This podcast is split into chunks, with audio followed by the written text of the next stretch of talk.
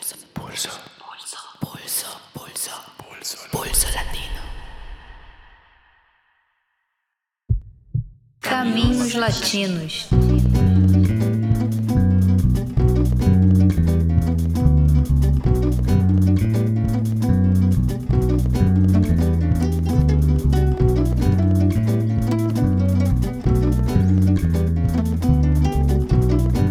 Começa agora o oitavo episódio da série Caminhos Latinos e desta vez a gente vai caminhar pela Colômbia.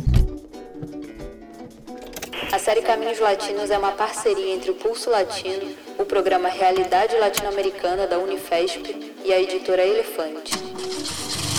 Eu sou Elaine Amorim e te convido para embarcar nesta viagem com a gente.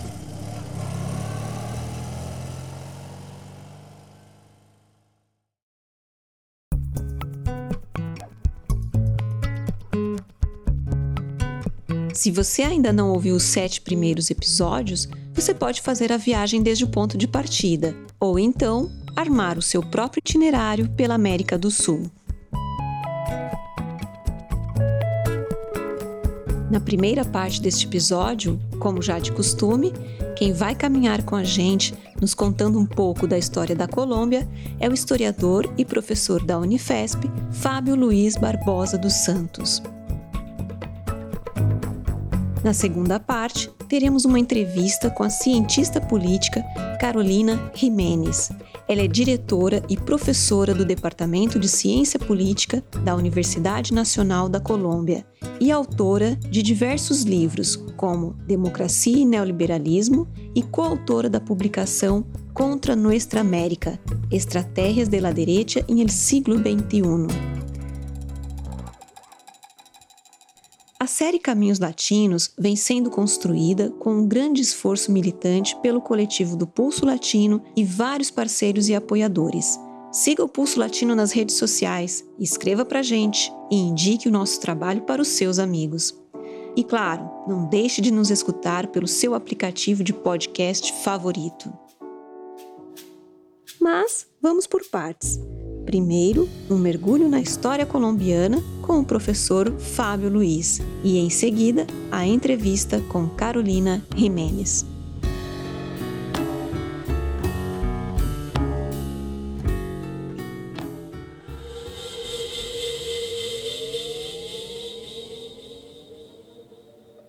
Estatísticas conservadoras indicam que entre 1958 e 2012, 220 mil pessoas foram assassinadas por motivação política na Colômbia, das quais 81% eram civis. No entanto, o período que se conhece como La Violência no país não é esse, mas são os anos anteriores em que se estima que houve um número similar de vítimas na sequência do assassinato do líder popular liberal Jorge Eliezer Gaitán em 1948.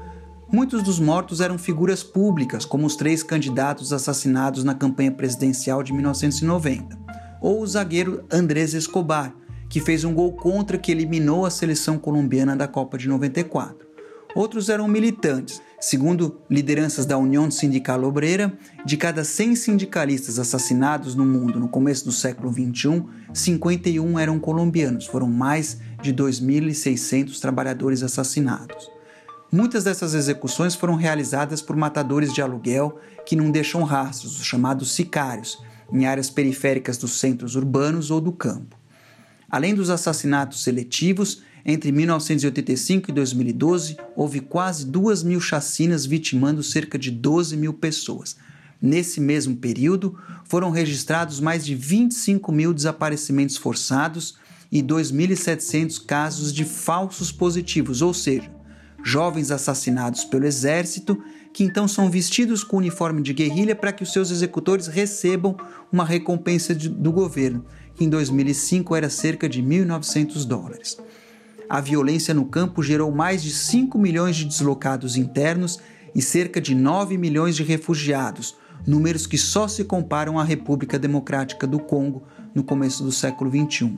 Entre 1998 e 2008, aproximadamente 760 mil famílias foram expulsas, deixando para trás cerca de 5 milhões e meio de hectares de terra. No outro lado do terrorismo de Estado, o foco da violência guerrilheira em mais de 50 anos de existência foi o combate às forças estatais, danos ao patrimônio e o sequestro com objetivos políticos e econômicos. Há mais de 27 mil casos de sequestros documentados entre o final dos anos 1990 e o começo do século 21. Um episódio extremo foi a tomada do Palácio de Justiça pelo movimento 19 de abril, o M19, em 1985. Uma operação que terminou com a invasão do exército e a morte dos guerrilheiros e também dos seus reféns, os juízes da Suprema Corte. De um ponto de vista liberal, há quem se orgulhe que o regime democrático prevalece na Colômbia desde o século XX. Mas, de um ponto de vista legal, o país teve em estado de sítio quase contínuo desde os anos 1940, uma condição retomada pelo presidente Álvaro Uribe quatro dias depois da sua posse em 2002, no momento em que, embalado pela retórica da guerra ao terror, o Estatuto da Guerrilha foi esvaziado e a criminalização do protesto social se intensificou, de modo que, enquanto a maior parte da América do Sul vivia o progressismo, a Colômbia parecia avançar na direção contrária. Na atualidade, apesar dos acordos de paz assinados em 2016, a Colômbia é o país que mais mata ativistas ambientais. Em 2019, um terço dos assassinatos de defensores do meio ambiente no mundo aconteceram neste país sul-americano. Então, diante desse quadro, o foco dessa introdução é entender a intensidade singular da violência política na Colômbia, em um continente cujo padrão de luta de classes é, como regra, bastante violento. Então, eu vou abordar esse assunto em três períodos principais: a chamada La Violência e o surgimento das guerrilhas nos anos 1960, a ascensão do paramilitarismo e da chamada para a política nos anos 1980 e o uribismo e os acordos de paz. As raízes da violência que singulariza o padrão de luta de classes colombiana é um tema controverso. Alguns remetem às suas origens ao século XIX ou mesmo à colônia. De um modo parecido ao que acontece no México, que é um território marcado pelas lutas no campo, pelas lutas agrárias desde o período colonial, a conflituosidade colombiana remete, de um lado, a altos níveis de organização e resistência popular, e de outro, a uma impermeabilidade das classes dominantes à mudança social. Em outras palavras, é uma versão extrema do padrão de luta de classes característico da América Latina. No plano geopolítico, é importante lembrar que a Colômbia é um país caribenho e que essa região é considerada, desde o século XIX pelos Estados Unidos, como uma espécie de lago interno. Então, essa presença foi decisiva para transformar um conflito interno colombiano, uma guerra civil opondo liberais e conservadores, a chamada Guerra dos Mil Dias entre 1899 e 1902, transformar isso numa cisão territorial que deu origem ao Panamá. Logo depois do conflito, essa nova república, o Panamá, assinou um tratado que ratificou os direitos estadunidenses sobre a zona do futuro canal, num documento redigido em inglês e assinado nos Estados Unidos como aconteceria com o famigerado Plan Colômbia 100 anos depois. Como acontecia em países da América Central, cerca de 3 quartos do comércio exterior colombiano no começo do século XX envolvia os Estados Unidos e, em particular, as plantações bananeiras da United Fruit, que reproduziam as características de um enclave. Uma greve dos trabalhadores bananeiros em 1928, que terminou num massacre, que, aliás, é evocado no final do livro 100 Anos de Solidão do Gabriel Garcia Marques. Esse massacre é considerado um episódio fundador das lutas dos trabalhadores do país. E foi esse massacre que projetou a figura política do advogado Jorge Eliezer Gaetan na política nacional. De origem liberal, o Gaetan encarnou nos anos seguintes os anseios e ambiguidades inerentes às pressões por mudança social no período entre guerras. Né? No período entre guerras, quando se intensificaram as pressões por acesso à terra, ao mesmo tempo em que houve um adensamento do protesto urbano num contexto de incipiente industrialização substitutiva de importações, num período de dominância política liberal, partido que comandou a política do país entre 1930 e 1948. Então, nesse contexto, o Gaetan ensaiou romper com o bipartidismo, liberais conservadores, que vigorava desde a independência, se projetando como uma espécie de um caudilho de um movimento radicalizado de massas. mas a perspectiva de participação no povo na política desencadeou ao mesmo tempo uma reação de inspiração falangista, ou seja, inspirada na versão espanhola do fascismo, apoiado em valores católicos e numa cultura repressida liderada por um sinistro personagem chamado Laureano Gomes. Essas tensões políticas explodiram quando Gaetan foi assassinado em 9 de abril de 1948, nos mesmos dias em que se realizavam em Bogotá a conferência que deu origem à OEA, a Organização dos Estados Americanos. Naquele momento, a execução do favorito nas eleições presidenciais que se aproximavam desencadeou uma onda de protesto conhecida como Bogotaço, que, por sua vez, intensificou a perseguição e assassinato de lideranças e trabalhadores próximos do liberalismo, tanto na cidade como no campo. Esses foram os anos que se conhecem na história do país como La Violência. Desse momento em diante, a violência aberta caracteriza o padrão de luta de classes no país. A repressão dos setores associados ao Gaetan favoreceu, eventualmente, uma reunificação das classes dominantes contra o protagonismo popular. Por outro lado, a rebeldia popular começou a se autonomizar, potenciada pela integração de quadros comunistas perseguidos nas cidades que então se agregavam às lutas no campo. Então, na medida em que o camponês lutava tanto contra a polícia como contra o latifundiário, a natureza dessa luta foi se modificando em uma guerra partidária, né, que se dava entre diferentes tons da política oligárquica, tons liberais e conservador, ela foi se convertendo paulatinamente em uma luta de classes. Enquanto isso, no andar de cima, a solução das classes dominantes envolveu uma composição que desagou numa ditadura comandada por um general chamado Rojas Pinilha, uma ditadura entre 1953 e 1957. Mas aí, quando ficou claro que esse general pretendia se perpetuar no poder, os dois partidos da ordem acordaram uma divisão de poderes conhecida como Frente Nacional, que aliás é muito parecida com o Pacto de Ponto Firro que foi engendrado exatamente nesses anos na Venezuela. O que, que foram esses acordos? Uma espécie de pactos que previam uma gestão compartilhada do Estado, no caso colombiano, entre liberais e conservadores e uma gestão compartilhada que incluía uma alternância presidencial. Embora esse acordo vigorasse formalmente até 1974, na prática, o primeiro presidente eleito na Colômbia que não era filiado a nenhum desses partidos foi o Álvaro Uribe em 2002. Uribe, que na realidade era um dissidente liberal.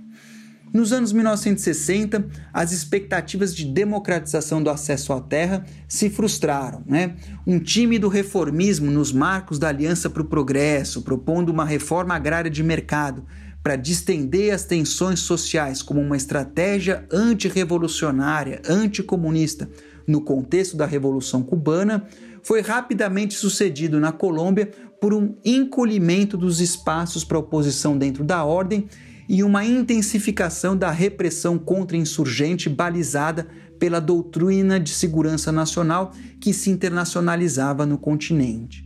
Então, nesse contexto, o bombardeamento de territórios geridos pelos camponeses transformou o que até então eram milícias de autodefesa sedentárias em forças móveis. É esse o processo que está na origem das principais guerrilhas colombianas, como as FARC e o ELN, o Exército de Libertação Nacional, guerrilhas cuja atuação se estendeu por mais de meio século desde a sua fundação em 1964.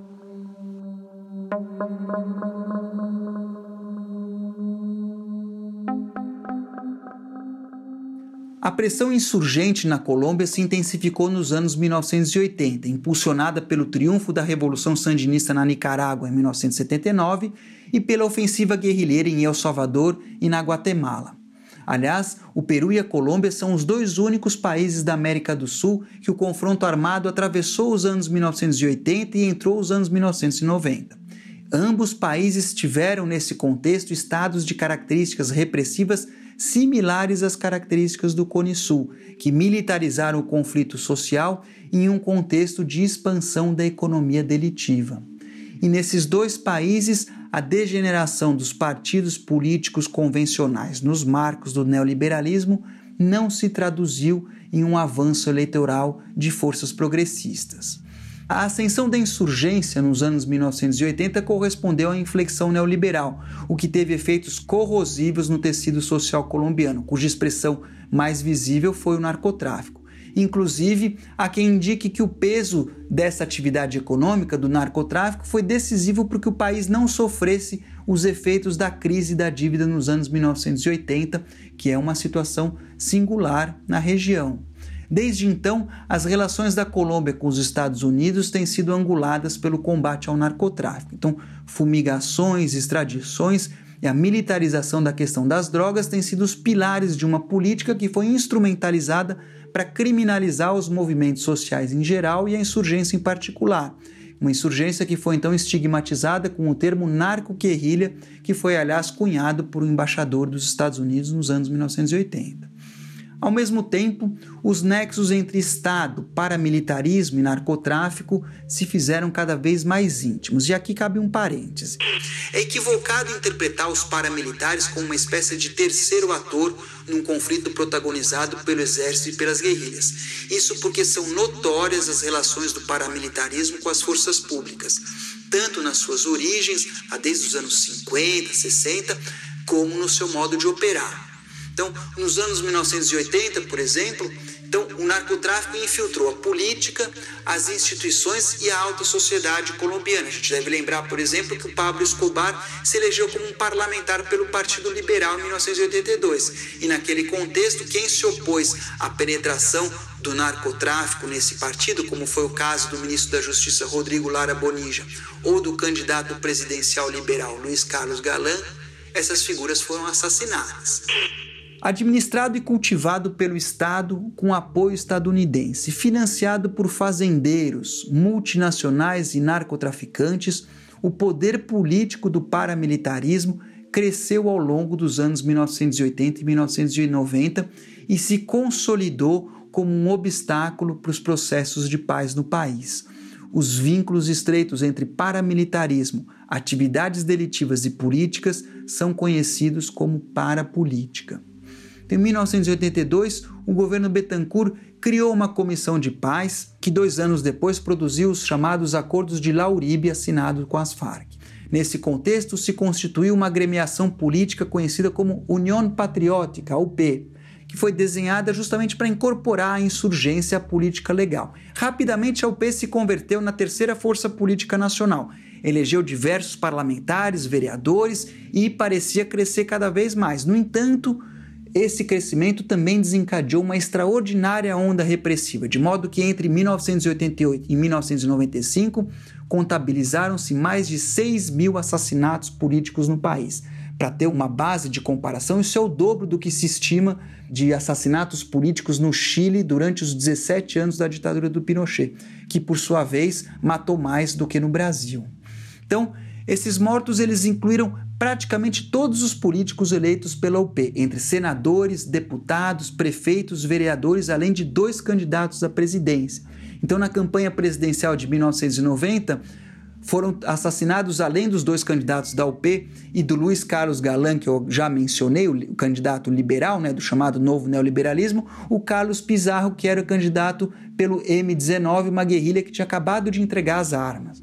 Então, o extermínio dos integrantes da UP é uma das raras denúncias colombianas acolhida pela Comissão Interamericana de Direitos Humanos e é um sinal da força da parapolítica no cenário colombiano já nesse contexto. Uma nova tentativa de diálogo entre o governo e a insurgência foi rompida em 1992, no momento em que o governo declarou uma guerra integral contra a guerrilha. Então, embora a violência fosse protagonizada, fosse principalmente da parte do Estado e do paramilitarismo, né, que muitas vezes atuavam de modo indiferenciado, o aguçamento da repressão também teve efeito sobre a insurgência, ou seja, a insurgência também se embruteceu. Então, nesse processo, se alienou parte do apoio civil gozado pelas guerrilhas, numa conjuntura internacional, já nos anos 1990, uma conjuntura internacional francamente hostil à luta armada. Então, me permitam algumas notas sobre o envolvimento da Farc com o narcotráfico. Né? O ELN nunca se envolveu. Independente do julgamento que se faça, é preciso entender, primeiro, que os efeitos nocivos da abertura comercial levaram muitos camponeses a optarem pelos cultivos ilícitos. Nas palavras de um líder rural com quem eu conversei certa vez no Vale do Rio Cimitarra, né, ele dizia assim: não é a vontade, não é o querer do campesinato semear coca, papoula e maconha, mas a situação de marginalidade o obriga a isso. Então, do ponto de vista do camponês espoliado, a guerrilha muitas vezes oferecia proteção e estabilidade a um trabalhador rural que de outra forma seria expulso da sua terra, seja pelas políticas de liberalização, seja pela espiral de violência. Então, por fim, é importante pontuar que, embora a guerrilha cobrasse, entre aspas, impostos sobre os cultivos, a gente deve lembrar que somente cerca de 7% do dinheiro movimentado pelo narcotráfico permanece na Colômbia. Em todo caso, essa relação debilitou a legitimidade política das Farc, o que, na minha leitura, deve ser visto no quadro mais geral da degradação do tecido social colombiano no qual as guerrilhas estão inseridas. Em 1998, iniciaram-se novamente negociações de paz. Dessa vez, era o governo do conservador Andrés Pastrana que criou uma zona desmilitarizada do tamanho da Suíça, conhecida como El Caguán, né? Mas naquele momento, de novo, para além dos entraves históricos para uma saída democrática para o conflito, houve um empenho explícito do paramilitarismo em sabotar as negociações, expressando um setor da sociedade que se opunha a qualquer entendimento.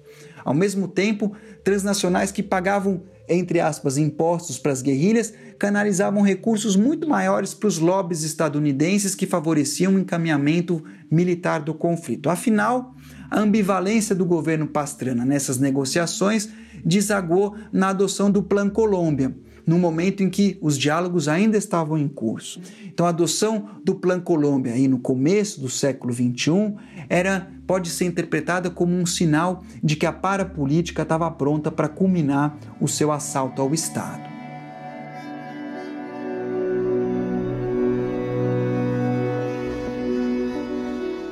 É possível dizer que a eleição do Álvaro Uribe em 2002 culmina esse processo, vamos dizer, de ascensão da parapolítica, de assalto da parapolítica ao Estado. Se a trajetória pessoal, se a trajetória da família do Uribe tem marcas indeléveis de relação com o narcotráfico, então, por exemplo, ele foi levado ao encontro do pai que foi morto pelas Farc em 1983 no helicóptero do Pablo Escobar, o projeto que ele encarna envolve uma organização de um setor diversificado e poderoso da sociedade colombiana que faz da violência um meio de vida e da guerra um negócio. Então, em poucas palavras, na política colombiana, é possível dizer que Uribe encarna, ele é o chefe do que a gente pode chamar do Partido da Guerra. Então, eleito em 2002, logo depois dos atentados de 11 de setembro, Uribe surfou na retórica do combate ao terrorismo, que foi mundializada né, depois dos ataques às Torres Gêmeas, e aí ele então negou o estatuto político da insurgência, que ele classificou como organizações terroristas, né? que era também uma maneira de ignorar as raízes políticas do conflito, ao mesmo tempo em que ele assentava as bases por uma criminalização geral do protesto social. Então, por baixo de uma retórica do que ele chamava de uma seguridade democrática, o uribismo ele teve um projeto. Ele pretendeu consolidar as bases subjetivas e objetivas de um projeto de poder. Em outras palavras, o bloco uribista se propôs a disputar a hegemonia sobre a sociedade colombiana. As bases materiais dessa política são várias, né? Além dos grandes beneficiários da economia política da violência, como o narcotráfico, o alto comando militar, o agronegócio, os latifundiários que, por exemplo, se beneficiavam da expoliação dos camponeses migrantes que eram expulsos da sua terra, então eram incorporadas por esses agronegócios e latifundiários vinculados ao paramilitarismo. Além desses setores, se criou uma espécie de economia da dependência do militarismo, em que, ah, de um lado, a degradação da economia formal fez do exército uma oportunidade profissional apreciada, estável, transformou o militar num estilo de vida e o soldado num bom partido.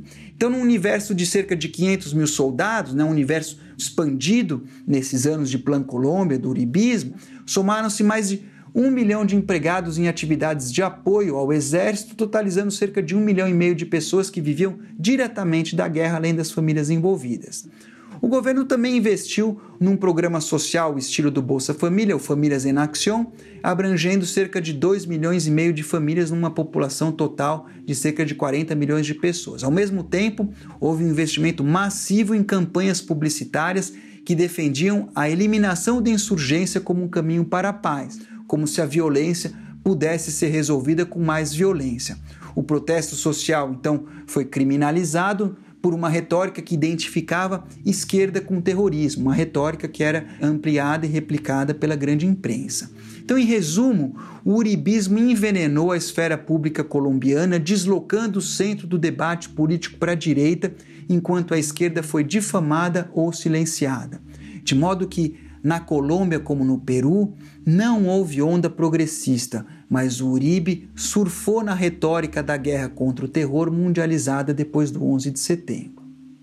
Eu entendo que o apoio popular ao uribismo deve ser entendido à luz de um conjunto de fatores que vão desde o impacto do extermínio de uma geração de militantes vinculados ao P nos anos 80, ao bloqueio de alternativas políticas de esquerda, a desestruturação do mundo do trabalho no contexto do neoliberalismo, a apatia como consequência desse estreitamento dos horizontes da política consentida, que se expressa, por exemplo, em altos níveis de abstenção eleitoral, mas também a indiferença como um recurso de defesa psíquica diante de uma violência endêmica em que o sujeito se percebe uma situação que o sujeito se percebe impotente para mudar.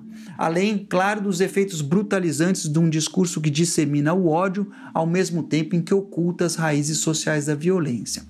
Em outras palavras, eu diria que o uruibismo é uma versão pioneira da politização do ódio na América Latina. E o êxito dessa política permitiu a Uribe uma reforma constitucional que lhe facultou a reeleição e depois ainda fazer o seu sucessor em 2010, na figura do Juan Manuel Santos, que era um político proveniente de uma linhagem tradicional das classes dominantes, que se elegeu como continuidade né, em relação a Uribe, de quem ele, aliás, tinha sido ministro da Defesa, e de fato não teve mudanças importantes na política econômica ou nos programas sociais entre Uribe e os Santos, e a criminalização dos movimentos populares continuava. No entanto, em 2012, o Santos reabriu conversas com as Farc visando um acordo de paz. E rapidamente o Uribe rompeu com ele, que é um indício do conservadorismo sufocante que impera na política do país. Para sintetizar, a gente pode dizer que a diferença fundamental entre o Santos e o Uribe não é a sua sustentação de classe, mas o Santos representa aqueles que entendem que os negócios prosperam melhor num ambiente de pacificação, enquanto o uribismo representa aqueles que fazem da guerra um negócio e um meio de vida.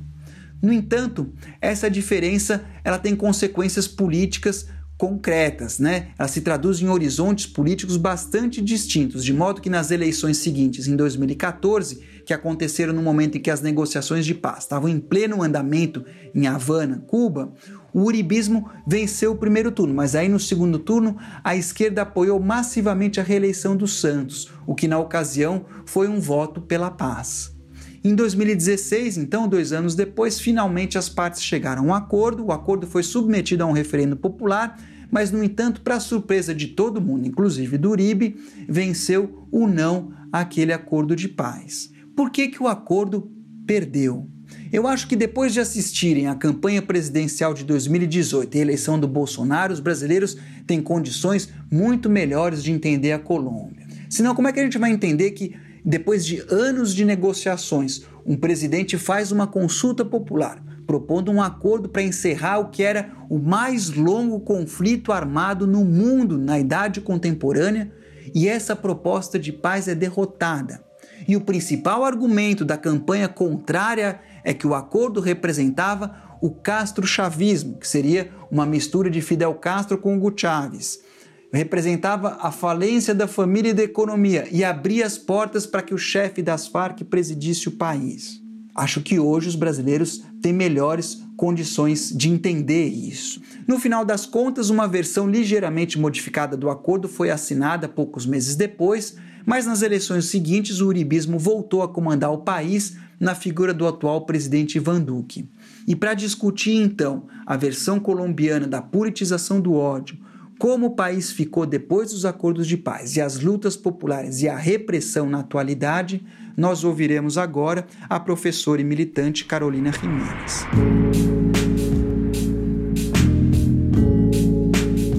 Agora, partindo deste caminho pela história da Colômbia, traçada pelo Fábio Luiz, passamos a um bate-papo com a cientista política Carolina Jimenez.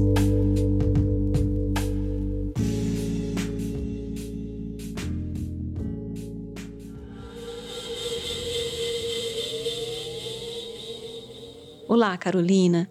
Muito obrigada por aceitar participar dessa conversa com o Pulso Latino. Em 2016, depois de mais de 50 anos de conflito armado na Colômbia, foi firmado um acordo de paz entre o governo e o movimento guerrilheiro As Farc. Apesar disso, dados recentes mostram que nos últimos quatro anos já foram assassinados mais de mil líderes comunitários e mais de 200 ex-guerrilheiros. Carolina, você faz parte de uma equipe de pesquisadores do Centro de Pensamento e Diálogo Político que atua junto à comissão de verificação criada pelo Acordo de Paz.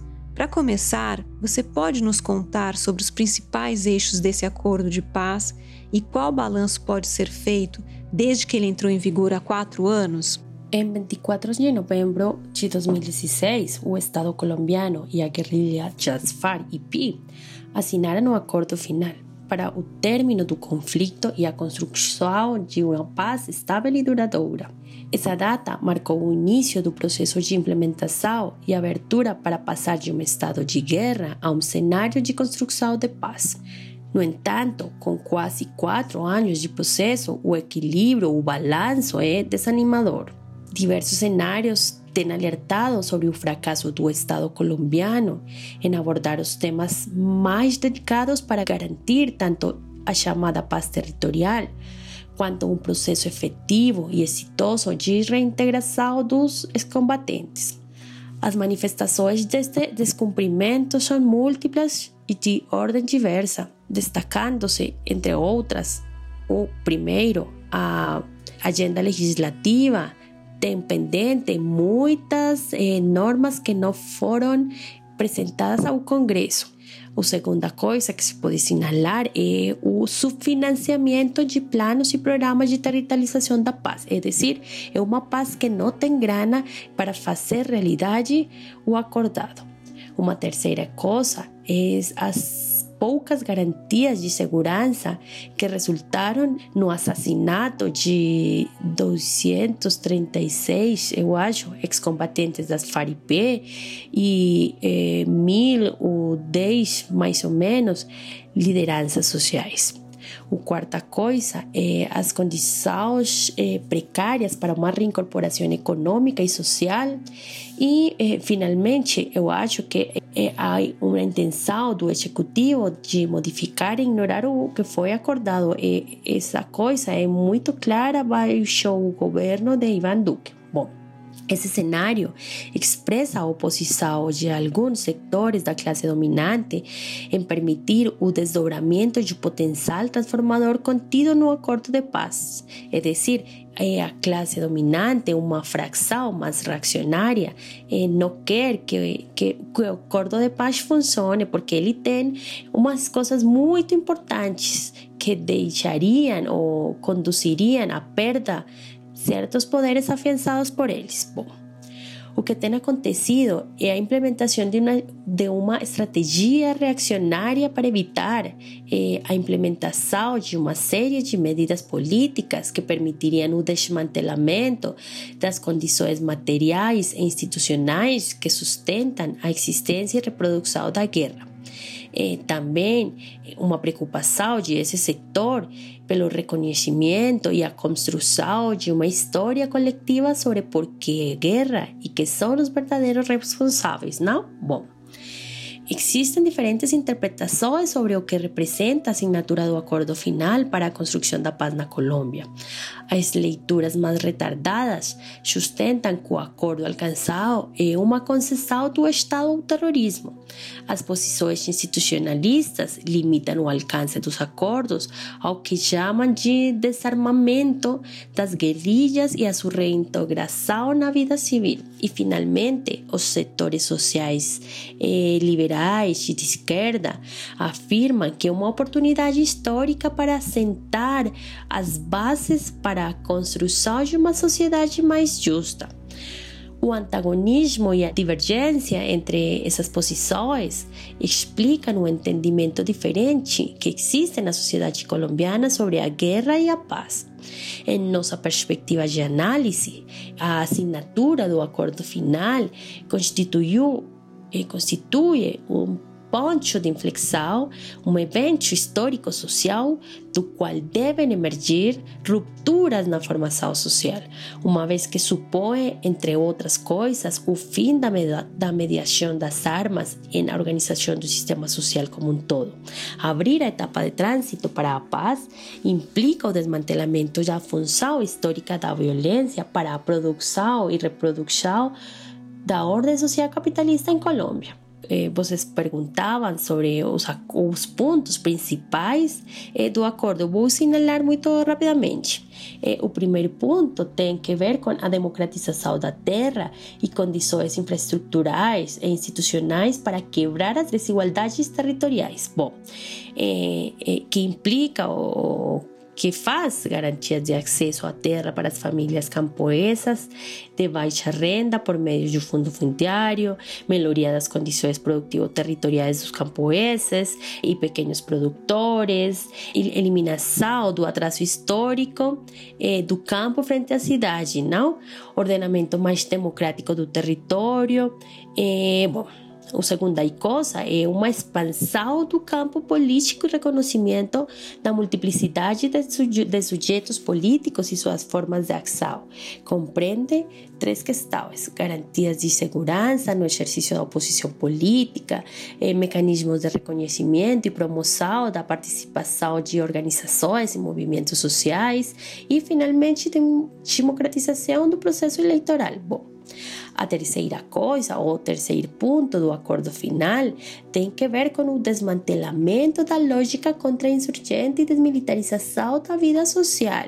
E isto implica o fim do confronto armado entre Estado e Farc, eh, o perseguição e desmantelamento de estruturas paramilitares, uma reorganização, reorganização da dinâmica das Forças Armadas do Estado, garantias de segurança para lideranças sociais. Bom, a quarta coisa tem que ver com o problema das drogas ilícitas, não? Então, propõe uma solução definitiva para o problema das drogas eh, através de programas de substituição, estratégia, combate ao narcotráfico, entre outros assuntos.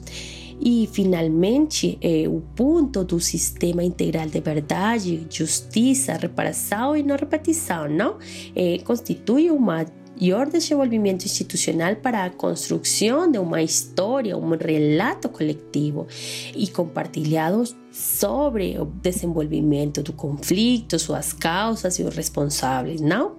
Este componente do acordo é a pedra angular para reparar as vítimas, conhecer a verdade e fazer justiça. Não? Por, eh, por isso, o acordo cria a Jurisdição Especial de Paz, a Comissão de Esclarecimento da Verdade e a Unidade de Busca de, de Pessoas Desaparecidas. Bom, eu acho, eh, e com isto vou fechando esta pergunta, que o acordo de paz visa organizar a equação Estado-sociedade de uma forma mais democrática, né?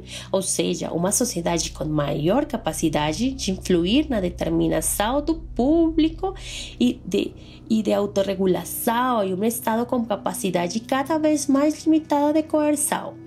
O acordo expressa o reconhecimento do Estado colombiano, da natureza política do conflito e que o ordem social atual é a realidade explicativa do mesmo, não? Assim, o acordo permite avançar no desmantelamento do caráter contra-insurgente do Estado, bem como na democratização de questões delicadas do regime político e da organização rural na Colômbia. É, bom, eu que o acordo leva a uma série de mudanças que configuram uma organização social mais justa.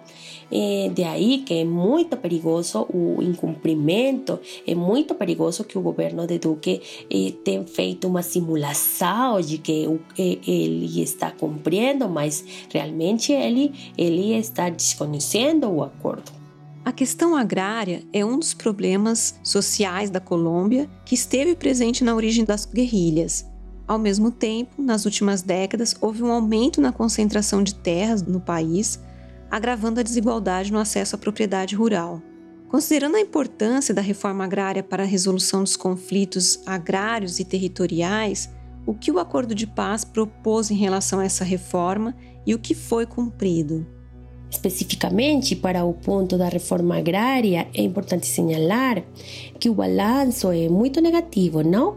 O governo tem feito alguns programas, tem criado eh, um programa que é muito importante, que se chama OPDET, os Programas de Desenvolvimento Territorial, mas eles não dan conta realmente dos elementos sinalados no acordo de paz, não? Então, eh, eu acho que o que está acontecendo com a reforma agrária são umas medidas de políticas que fazem parte de ação normal do governo eh, na história, não? Não tem um caráter realmente transformador, não tem um caráter realmente de reforma agrária, não? Então, o problema da terra eh, sigue sendo central para dar uma solução efetiva às condições de violência, de desigualdade que se vivem eh, no campo, não? No início deste ano, a Colômbia firmou um compromisso com os Estados Unidos que consistiu no envio de tropas militares estadunidenses ao território colombiano, com o objetivo de apoiar a luta contra o narcotráfico. No livro que você organizou recentemente, chamado Geopolítica Imperial Intervenções Estadunidenses em Nuestra América em el siglo XXI, você argumenta que os impactos dessa assistência militar dos Estados Unidos têm um alcance que não se limita à Colômbia. Você pode explicar a relação dessa presença militar com as estratégias territoriais do atual governo e os impactos dela não só para o processo de paz, mas também para os movimentos populares? E pensando nos efeitos dessas forças militares na região, qual lugar a Colômbia ocupa nas estratégias geopolíticas que os Estados Unidos têm para a América Latina? Bom, eh, no dia 27 de maio, eu acho, a Embaixada dos Estados Unidos na Colômbia anunciou a chegada de uma brigada de assistência à Força de Segurança Norte-Americana, a SFAP, eh, por, pela sigla no inglês, não? Que teria o objetivo de apoiar o combate ao narcotráfico desenvolvido pelo governo do presidente Ivan Duque. A chegada desta força de assistência faz parte dos compromissos assumidos na última reunião realizada entre estes chefes do Estado em março de 2020, perdão, no qual foram definidas duas prioridades, não? A primeira é a segurança regional e o combate ao tráfico de drogas, e a segunda a defesa da democracia na América Latina e a necessidade de promover uma transição na Venezuela.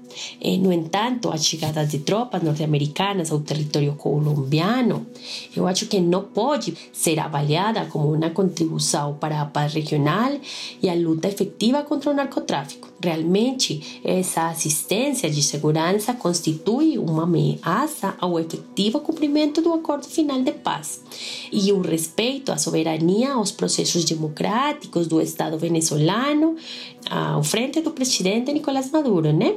A preocupação com essas duas questões se explica pela forma subordinada como a relação bilateral em segurança entre o Estado colombiano e norte-americano. Entre os antecedentes mais imediatos desse tipo de cooperação está o Plano Colômbia e a reivindicação de instalação de bases militares. Esses dois mecanismos de presença das forças militares dos Estados Unidos na Colômbia têm sido vinculados à violação dos direitos humanos, fortalecimento de um grupo paramilitares e consolidação da doutrina de contra-insurgência, não? Dessa forma, envoltos no discurso da defesa da democracia e do combate efetivo ao narcotráfico, realmente o que acontece é que consolidam estratégias militaristas e autoritarias para conter os processos sociopolíticos que pretendem transformar o atual ordem social em crise, né? Portanto, a presença da SFAB na Colômbia não pode ser avaliada no âmbito meramente nacional. Precisa se situar em um contexto continental de ataque aos governos alternativos de Cuba, Venezuela e Nicarágua e a consolidação de posições reaccionárias fascistas como o Brasil eh, a pretensão do, eh, do direita boliviana, não com o golpe, mas afortunadamente ou recentemente temos o triunfo do MAS na Bolívia, não? Eh, bom, as áreas rurais onde chegaria a SFAB na Colômbia são áreas muito estratégicas, não? Então, então, perdão, então se busca, se procura ajustar essas áreas ao projeto territorial das classes dominantes, não? O SFAB permitiria ou contribuiria à transformação dos usos produtivos do território, favorecendo a vocação extrativista, rentista e agroindustrial, em detrimento das atividades agrícolas, eh, historicamente orientadas para o mercado interno. E uma coisa muito importante, que é o que você estava perguntando, é o rompimento dos processos de resistência usados à luta pela terra e a defesa do território, né? Nós temos uma preocupação que a chegada de esta força contribui à criminalização do protesto social, não? O coordenador de um processo, um movimento social na Colômbia, a COCAM, que é como a Coordenação Nacional dos Produtores de Coca, e Amapola, eh, denunciam o assassinato e as ações violentas contra os camponeses mobilizados contra a erradicação forçada por parte do Exército Nacional. Há uma preocupação importante nos territórios que essas ações militares aumentem com o desdobramento da assistência dos Estados Unidos. Também tem uma preocupação pela crise humanitária e menores garantias de segurança. A SFAB vem assessorar brigadas de forças especiais como Vulcano, Omega e Hércules, que têm sido denunciadas pelas comunidades rurais, por violação de seus direitos humanos e por aprofundamento da dinâmica de deslocamento forçado devido a um confronto militar que implanta em seus territórios contra grupos insurgentes, não?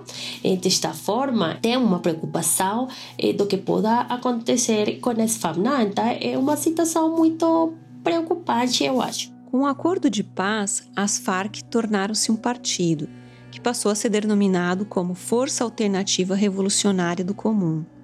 Um dos pontos do acordo foi a garantia da participação política das Farc com a concessão de cadeiras no Congresso e no Senado por duas eleições consecutivas, mesmo que não conseguissem os votos suficientes para ocupá-las. Considerando essa experiência recente das Farc e o fato da esquerda na Colômbia ter sido difamada e, de certo modo, associada à guerrilha, qual é, em primeiro lugar, o programa político das Farc agora na condição de partido? E quem é hoje a esquerda colombiana, ou se preferirmos, as forças opositoras e progressistas aos partidos hegemônicos da direita? E qual peso elas têm na vida política? O acordo final dá para o FARC 10 cadeiras no Congresso. Não, ele neste momento participa como uma força política no Congresso da República eh, em duas câmaras. Não, eu acho que o programa político da FARC, eh, das FARC agora eh, na condição de partido é justamente pela hora o cumprimento do acordo de paz. Por quê?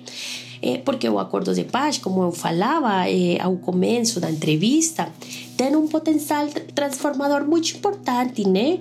É, é um acordo que tem políticas nas cinco problemas mais importantes da Colômbia, na, na terra, no regime político, as condições de segurança, o cultivo de uso ilícito e na justiça, na verdade, na reparação das vítimas, não?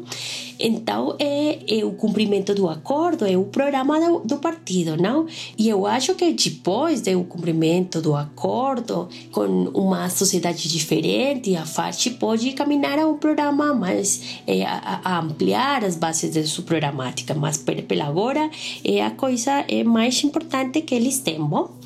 Logo você falava ou fazia uma pergunta sobre a esquerda colombiana qual é o peso, eu acho que, que é importante sinalar que, que afirma o acordo, aunque hemos falado de incumprimento, eh, pode-se dizer que tem, eu não sei como se fala no português, eh, no Colômbia dizemos como desatado, uma energia, uma, uma, um debate das ideias na Colômbia eh, que tem permitido que as forças progressistas tenham um campo mais amplo de representação no Congresso. Não, neste momento, tem uma bancada da paz, se chama, tem políticos de diferentes partidos que têm um compromisso com o acordo de paz. E isso é, tem sido importante, não? Também tem sido importante, se vocês lembram, que o Gustavo Petro, candidato da esquerda, ele ganhou, eh, ganhou para a segunda volta e ele teve muita votação, né? a votação mais ampla que tem tido um candidato com esse perfil na Colômbia. Então é uma situação muito interessante, não? Então eles têm ganhado espaço na vida política colombiana e tem um papel muito importante porque han contribuído a pretensão do governo de Ivan Duque de acabar o acordo de paz, ou como ele fala, de hacer trizas o acordo de paz. Em 2019, ocorreu uma importante mobilização nacional no dia 21 de novembro, o chamado 21N. Refletindo um pouco sobre as lutas sociais nesse contexto, quem foram os principais sujeitos do 21N e as suas principais reivindicações? Quais são os movimentos sociais que expressam as vozes desses sujeitos e quais são as suas potencialidades em um cenário caracterizado ainda pela continuidade da repressão estatal e paraestatal? Bom, como você fala, no dia 21 de novembro de ano 2019, foi realizada a greve nacional na Colômbia, convocada por diversas expressões do movimento social, popular e sindical. A mobilização foi acolhida por amplos setores da sociedade colombiana que saíram às ruas para expressar sua eh, rechazo ao governo de Ivan Duque, especialmente a sua política de guerra, criminalização do protesto e defesa do neoliberalismo. Ideia ou elementos iniciais da greve girou em torno do desemprego, uma série de políticas de reformas eh, denominadas de pacote neoliberal, reformas trabalhista, tributária, que realmente tinha como propósito aprofundizar o neoliberalismo neoliberalismo, que a gente fala de um governo ultra neoliberal, aprofundiza as condições de empobrecimento e precariedade das classes trabalhadoras na Colômbia, não? especialmente da juventude, que é hoje o setor social mais precarizado. Bom, a esta justa reclamação eh, foram acrescentadas outras relacionadas com o direito à paz, a defesa da vida e o cumprimento dos acordos da Habana, que a gente já falou na, no começo da entrevista, não? E a gente falou que o acordo de Habana é uma conquista do povo e é importante que o governo cumpra, que cumpra o que foi acordado. Além disso, o cuidado aos bens comuns e a defesa da natureza eh, também fizeram parte da reivindicação da mobilização, não?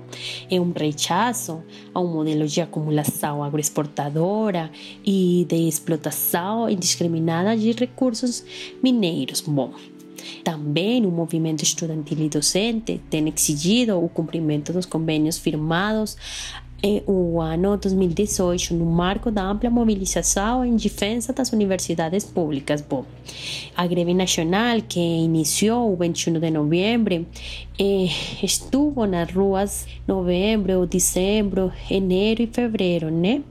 Ali o governo tentou uma negociação, mas realmente não tinha é, vontade de cumprir. Não, o governo não é, procurava o cumprimento e não tomou seriamente a agenda do movimento popular.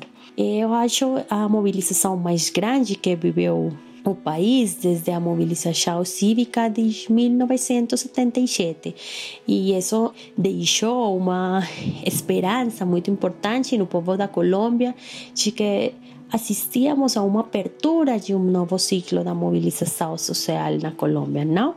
É importante señalar que o protesto pacífico e legítimo foi perseguido e criminalizado pelo governo nacional. A força pública reprimiu os manifestantes, violando o direito humano de protestar.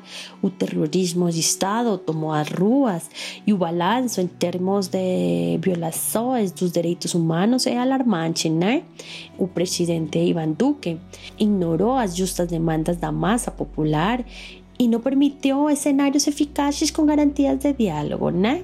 Eh, a estratégia implementada pela direita à frente do partido político centro democrático tem sido minar e ignorar a legitimidade da luta, promover uma doutrina do medo e do pânico coletivo e oferecer respostas de regulação social através do exercício da violência destrutiva. Bom, a mobilização que se viveu no 2019 na Colômbia, é importante assinalar que faz parte desse grande movimento social e popular implantado por nossa América nos, no último 2019, que tem hoje um horizonte disruptivo muito importante. Eu acho que é o que aconteceu no Chile, o passado 25 de outubro, o triunfo de, do governo do MAS em Bolívia, as lutas que continuam eh, no Haiti y recientemente a minga social que vivimos nós eh, na Colômbia dan conta da importância.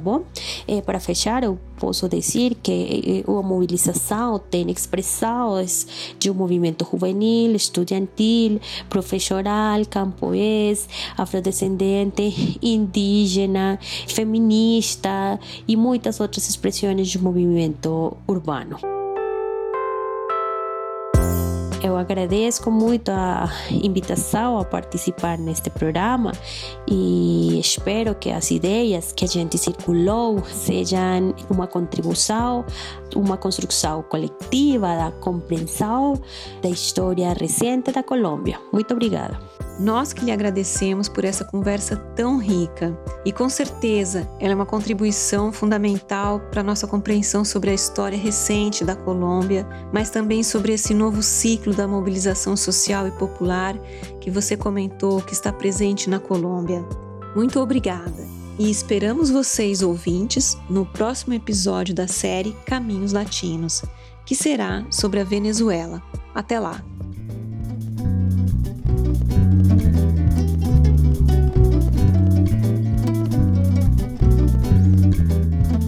Podcast conta com edição e mixagem de Felipe Amarrato.